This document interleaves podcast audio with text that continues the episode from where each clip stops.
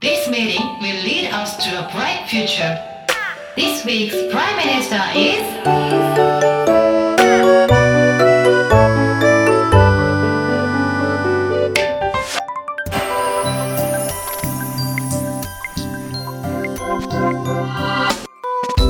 僕らの未来会議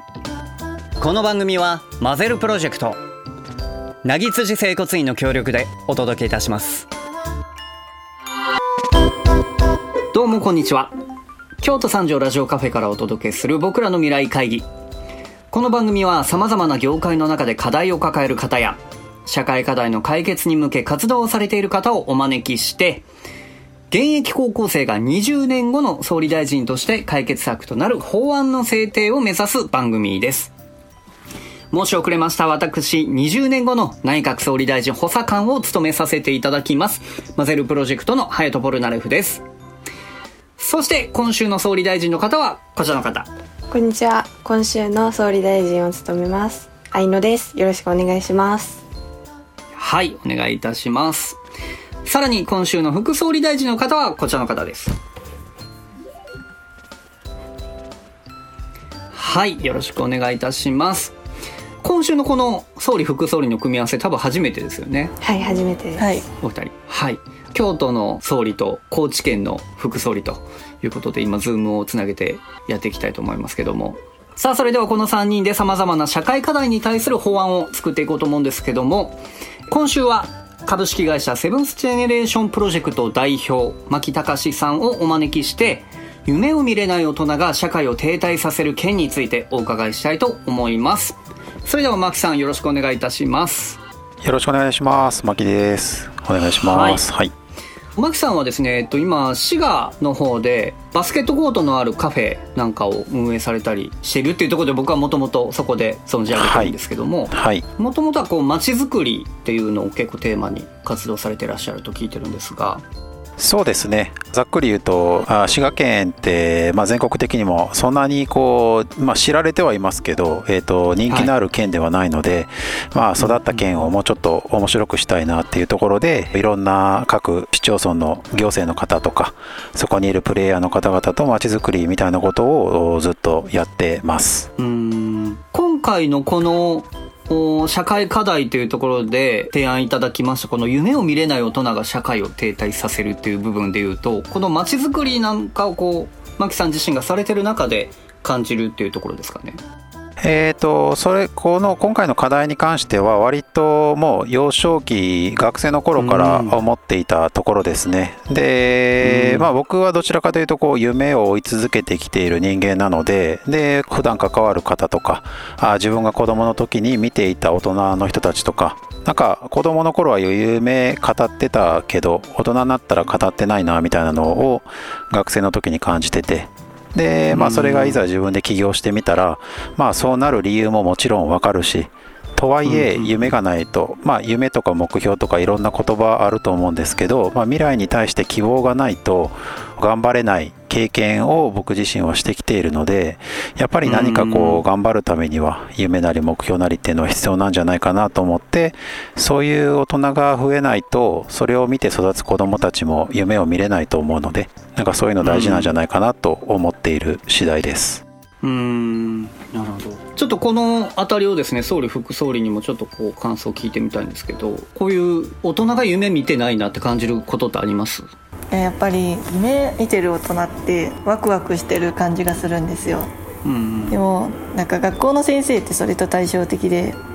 すごい目の前のことに必死な感じがするっていうかなんかうん。明日明後日1ヶ月後ぐらいまでは考えられるけどなんかその先全然キラキラしてなさそうだなっていう感じはしていて、学校の先生って子供っていうか未来を生きるこの若い世代と一番密に関わってる仕事なのにワクワクしてないのはどうなんだろうなっていうのは自分の中でもうん。思ってるところではあります。うんなるほど。これ学校の先生がまず夢見てないんじゃないかというところですね。そうですうん。この辺総理なんかどう思われます？いや、私も、あの、身近な大人が学校の先生なので、思い浮かべてたんですけど、確かに、あの、学校の先生の夢の話を聞くことなんて全然ないなって思ったし、なんかその、うん。タイミングがないっていうのが、めっちゃ、あ、確かにってなりました。うん。ちょっとマキさんにお伺いしたいんですけどこれなぜ大人が夢見れないって思われますか？まあ忙しいからでしょうね、うん。いいろんな要因あると思うんですけどすごく分かりやすいところで言ったらあの世界に比べてやっぱり日本人って働いてる時間が圧倒的に多くてでそれはまあ勤勉であることが大きく影響してると思うんですけどそれはそれでいいことだとも思うんですよね。でもやっぱりこう何かを生み出すとか何かをしようとするときに今やっていること以外の時間がないとそこにやっぱり取り組めないと思うので時間はあの誰一人かけることなく24時間しかないのでそうなるとその時間のうち寝る時間食べる時間勉強する時間仕事する時間で遊ぶ時間とか何もしない時間がないと何しよっかなって考えられないですしそれ全部スケジュール埋まってたらそういうこと考える間もなくスケジュールをこなすだけになっちゃうのでこれはあの、今あの日本の大人たちが夢を見れてない原因の一番大きいところあだから忙しいっていうところですね。忙しいからこそそういうことを考える時間すらないんじゃないかなっていうのはこれは僕自身も仕事をしててあのやっぱりこう毎日1週間ずっと朝から晩まで埋まってたら将来のことについて考える暇がその1週間に関してはもちろんないですし意識して作らないとできない考える時間持てないんじゃないかな大人はっていうのは思ってて。じゃあなんで子供の時にそういうの見れたのかなと思ったら子供って将来のことを考えたりする時間があったりとか何にもない休み時間に本読む人もいれば友達と遊ぶ人もいたりで放課後どっかカフェでおしゃべりしたりとか。でその時にその時ってこうまあもちろん目的もあるんでしょうけど大概が友達と一緒にいたいからとか楽しいからとかで中身自体は別にどうでもよくてそのどうでもいい時間がすごく重要なんですけど、大人になるといろいろな制約がある中で、えーそういった時間が持てないっていうのがすごく問題なんかあうんんまり詳しくないですけどヨーロッパとかだったらこう1ヶ月2ヶ月のバカンス休暇みたいなのあるっていうじゃないですか。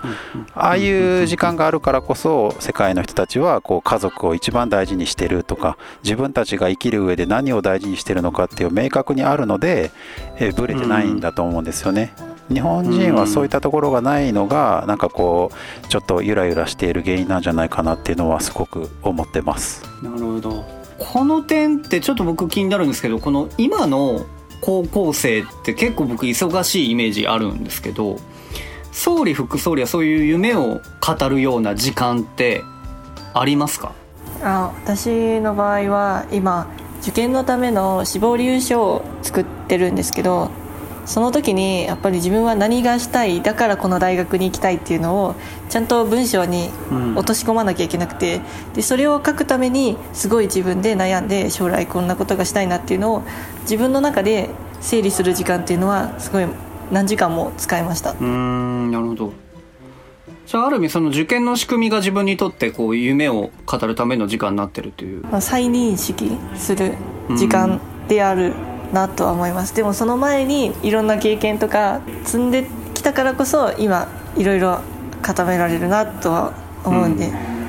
なるほどね。これちなみにこのマキさんとしてはこの夢を語れない大人が増えることによってどんな問題が発生していくと思いますか？あのなんか逆にちょっと総理副総理に聞きたいんですけど今の日本の未来今今とかこれから先についてなんか明るいイメージ持っているのか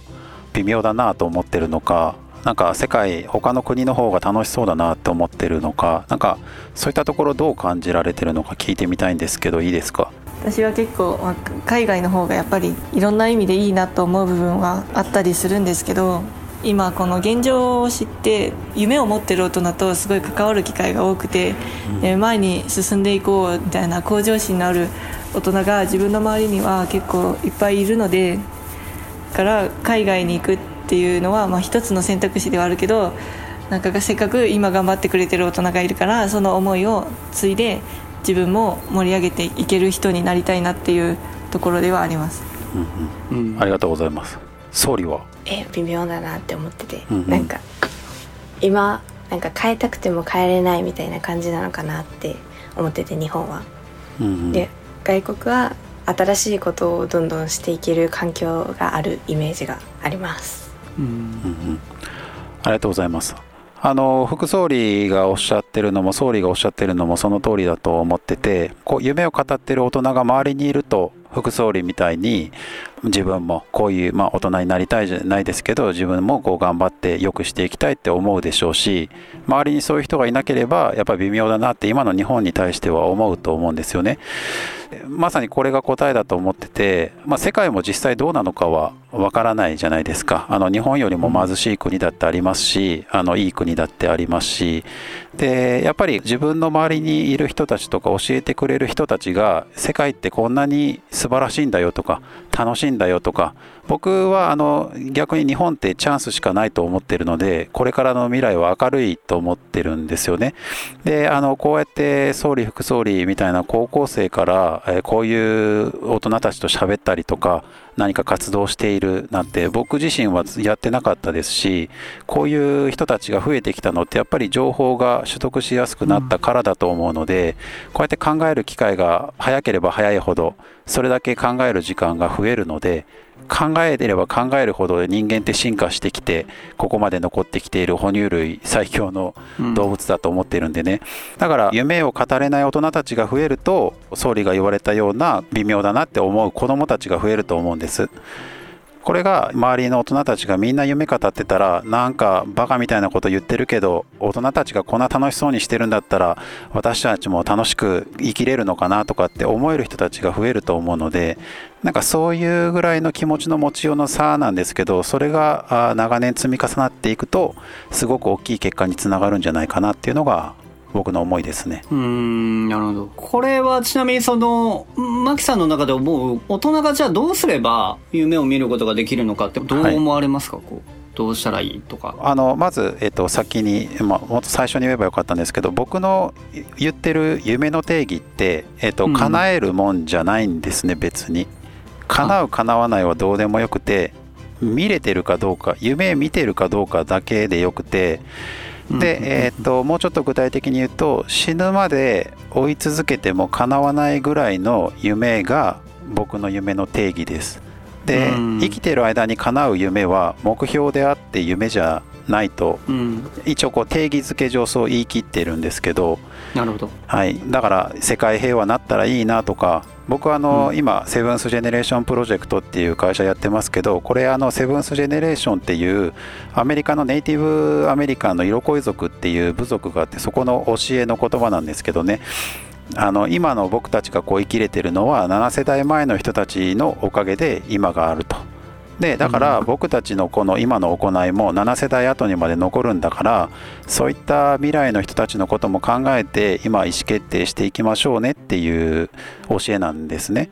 なので、この会社では、この市が、まあ、ひいては日本、世界が7世代先の子どもたちのために、いい国、いい町、いい世界として残していけるための事業づくりをしようっていうのが、うちの会社のコンセプトになってます。なるほど。はい、なので7世代先って1世代30年で計算しているので200年先なんですよねざっくり言うと、だから僕が生きてる間にこれ叶うと思ってないんです。だから今自分ができることを一生懸命やっていってこれが自分の年下の人たちの中で一人でも多くの人がこの思いを継いでくれたら必ず200年後には達成されるだろうと。こういう世界いいでしょと一緒にやっていこうぜって言って今取り組んでいるっていう状況なので、まあ、そういうことを考えてます。この200年先の夢を見るっていう発想ってこれ総理副総理はこうどう思われますか？確かにこう200年って想像つきそうだけどつかなさそうなぐらいのいい感じの距離にある年だなと思って、すごいそういう意味ではいいなと思います。ちなみにこれ総理はどうですか？えっと、私の夢があのできるだけ多くの人を幸せにするってことなんですけど、うん、それが自分が死ぬまでに何ができるかなっていう発想しかなくて、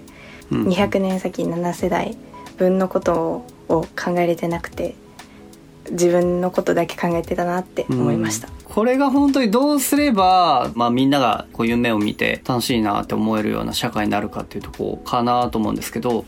そこに対してこう国がこんなことやったらいいんちゃうのって思うようなことって何かこうマキさんの中でありますか？いろいろあると思うんですけど、うん、やっぱり今のこの時代性から考えると子どもたちに対する教育の支援というか、うん、教育体制をちゃんと作ること世界ではどういうことが起こってて今の時代どんなものが必要なのかプログラミングが必要であったり英語が必要であったり、うん、そのちゃんと時代に合わせた学習要領がないと子どもたちが古いままの教育を受けててもやっぱ時代はどんどんスピードが速いので変わっていくので、うん、そういうところがまず整えるっていうことが国にできることかなと。あとはもう興味関心あることで何か興味持ったらね楽しいからどんどんのめり込んで勝手に調べちゃうのでだからパソコン1台子どもたちは持ってるってなるだけでも相当変わると思いますし検索リテラシーじゃないですけど知りたいことを調べる方法みたいなことがいわゆるこう昔からいる先生方では教えられないと思うのでねなんかそういったところをちゃんと教えてあげるとかそういう IT リテラシーの向上みたいなところはすごく必要なことだし一番効果が出やすいアクションなんじゃないかなという気はしてるんですけどね。うん。なるほど。この辺どうですか？その教育っていうところの環境について。まあ、副総理なんか前もねそういう話実はしたんですけど、まあ、教育日本はやっぱり海外に比べて例えば国公立大学に政府から援助されてるお金が何分の1みたいなすごい少なくて、うんうん、で、まあ、それだけじゃなくて今日本はおじいちゃんおばあちゃんがすごい勢いで増えていって別にそれはいいことではあるけど悪いことにもつながっててすごい何十年か前にあった年金制度とかを今もほとんど変えないままやろうとしてるからすごい若い世代の負担が増えてて日本どうなんっていうことになってると思うんですけど動ける大人っていうか年は65歳過ぎたけど全然現役でできる大人っていうのはもっと全然働いてそういう大人は経験と知恵があるから継承を若い世代にしつつ、うん、若い世代は何世代か先の大人に対して今の若いこの意見とか感性を大事にしてもらう環境を作ってもらうっていうのも大事なんじゃないかなと思います。うんうん、この辺総理なんかどう思われますか？えなんかパソコン一一人一台配るのって、うん、なんかいいなって思ってその調べることができるからっていうのがめっちゃいいなと思ってなんか私の学校は一人一台 iPad が配られるんですけどあんまり使う機会がなくてむしろその危険性とかを教えることが多くてあとなんか学校も管理してるからみたいな感じでなんかあんまり使わない感じになっててだからなんかもっとそういうことも大事やけど使う方法とかもっと教えたらいいかなって思いました。うんなるほど分かりました。マキさんとしてはそういう教育とか、まあ、若者への投資とかっていうのをこう増やすことによって若者たちが夢を追うっていうエネルギーに変わるんじゃないかっていうそういう発想ですかね。そうですね。自分がわからないことが調べられて分かると、うん、分かった経験が積めるので調べてわかるっていう経験が積めば積むほど自分のわからないことは調べようとか人に聞こうとかっていうのが当たり前になるんですよね。そしたらやりたいことがあるけどどうやったらいいかわからない。じゃあ調べようじゃあ聞こうってなるんですけどやりたいことがあるけどわからないし人からもそんな無理だよって言われる。だから諦めようって、その次のアクションにつながってない多くの人が今の大人たちだと思うのであの僕一人の人がやりたいと思ってるぐらいのことだったら僕あのどんなことでもできるよって言えるんですよ。それぐらいの経験してきてるのであの実際にどうやったら叶うかは分かんないけど今の状態からそのやりたいことに対してじゃあこういうことやっていこうこういうことやっていこうこういうことやっていこうって100歩200歩ぐらいのアクションぐらいだったら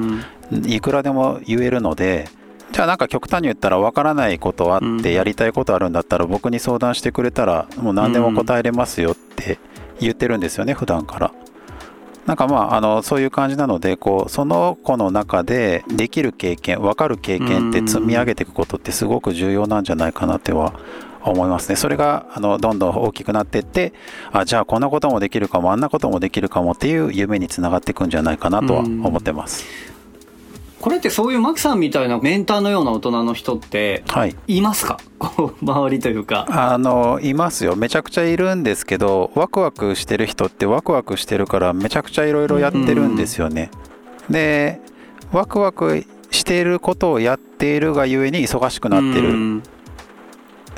だからそれ以外のところに割く時間がないみたいなのは結構結構あると思いますね、あの分かりやすいので言うとそういう東京でたくさんあるスタートアップと言われてるベンチャー企業は大体みんなやりたいことをやって資金調達してそれでどれだけ早く売り上げを上げて、まあ、上場するとか世の中にこう価値を提供していくみたいなことに邁進している人たちが多いので、ああいう人たちはもうね寝る間を惜しんで働いてるじゃないですか。それがいい悪いは置いといて。だからああいうワクワクしてるところを中心に生きてる人たちは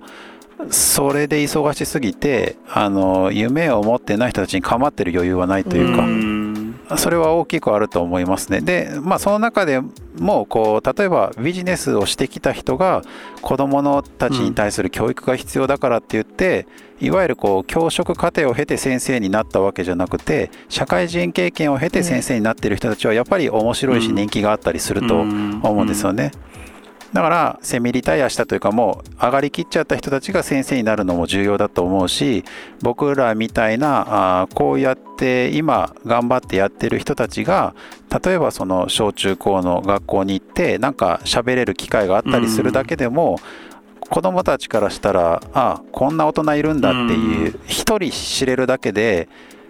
自分の親とうん。学校の先生以外の選択肢が出てくるので、うん。それだけでもあの可能そういう可能性があるんだなって知れるだけでも全然変わるんじゃないかなとは思いますね。そうですよね。学校って良くも悪くも社会から孤立してて本当は地域に開かれた場所でありたいみたいなことを言ってるところはあるんですけど、実際にただあるだけでそれが地域社会に溶け込めてないっていうのが結構あったりするなとは思うんで学校を開いたらいいのかなとは思います、ひれ開かれた学校にしていくという。まあ地域の大人と関わり合える環境が整った学校というか学校の生徒が自分でこんな人に会いたいなって思った時に、うん。こうアクセスしやすい環境っていうのはうん。結構大事なのかなと思います。えなんかワクワクしてる大人が高校生に関わる機会がなんかいっぱいあったらいいなって思って私もなんか何もその夢とか考えるっていう概念がない時にワクワクした大人に会ってああこういう大人素敵だなって思ってなんかなんでこんな風になったんだろうっていうその人への興味が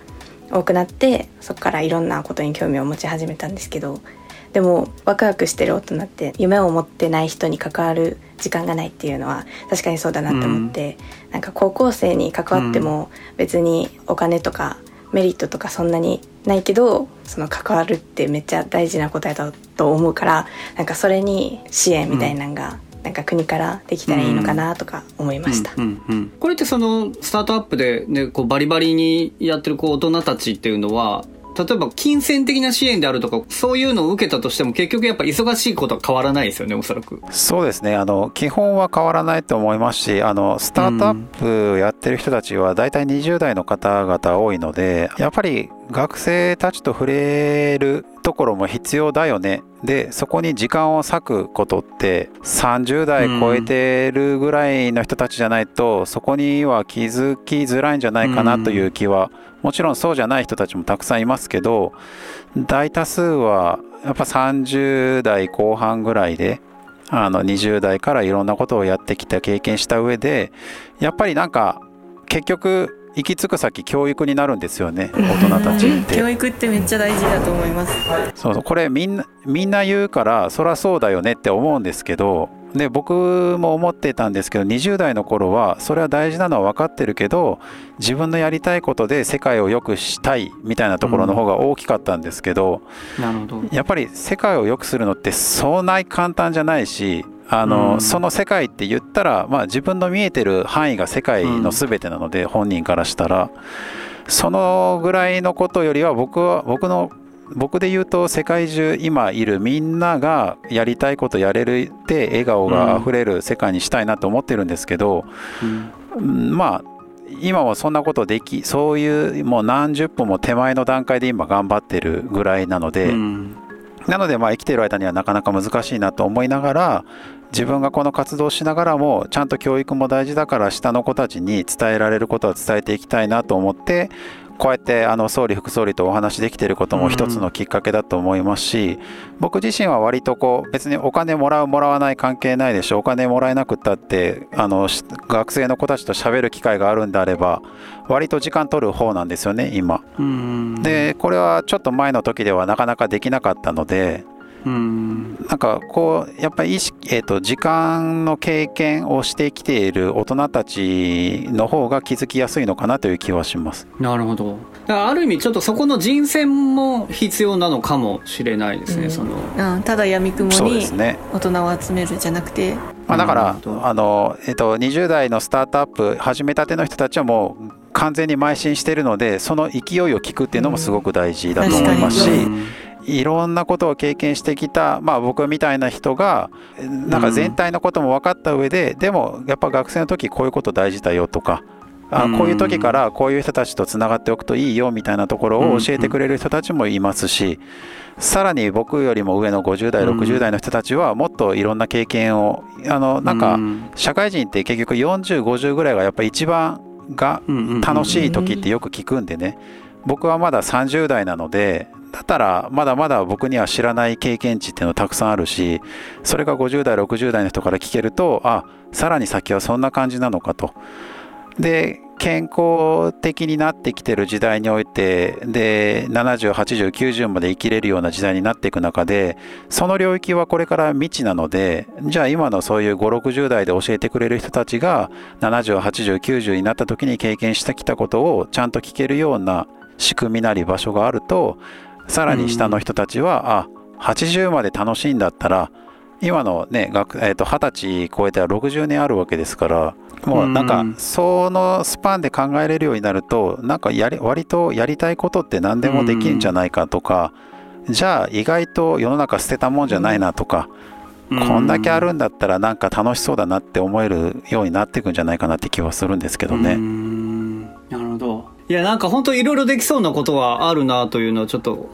イメージが湧いてくるかなって思うんですけど、まあちょっとお時間的にもぼちぼちというところでですね、ちょっとこの話をもとに、総理、副総理、補佐官の私のこの3人で、ちょっとこう法案っていうのをこうどういうふうに制定すればいいだろうということを考えていこうと思うんですが、まあちょっと最後にちょっと感想だけあの、総理、副総理に聞きたいなと思うんですけど。やっぱりなんか教育とか学校になんかアプローチするのがいいかなって思いました。でも、なんかその子供だけじゃなくて、うん、今の大人も大切にしたいからなんかバカンスがある国は軸を見つけれるっていう話をされてたと思うんですけど、うん、そういう休める期間とか空白の時間を作れるようなものもいいかなって思いました、うんうん、あとそのやっぱり今私が関わったりしたりしてるのがなんか30代とか20代とかの方が多いなって思って70代とか80代とか90代の方ともお話ししてみたいなって思いました、ありがとうございます。副総理はいかがですか？まずこの夢を持てない大人が社会を停滞させるっていう思いを持ってる大人がいるっていうことは私はまず嬉しいなと思ってそういうのを持ってるのはうちらの若い世代だけじゃないん。だっていうところにまずすごく嬉しかったんですよで結局行き着く先は教育で教育ってどの界隈でも大事大事って言われ続けてるけど結局どうなみたいなところがあってなんかうやむやになってるところではあると思うのでそこをちゃんとしっかりできたら法案としてまとめて国ができることがあればちょっと検討したいと思います。わ、はい、かりました。ありがとうございますではですね、ちょっとまあ引き続きこの3人で法案については考えていこうと思いますので、えー、今日はもう大変お忙しいお時間をですね、えー、マキさんいただきまして、本当にありがとうございました。ありがとうございました。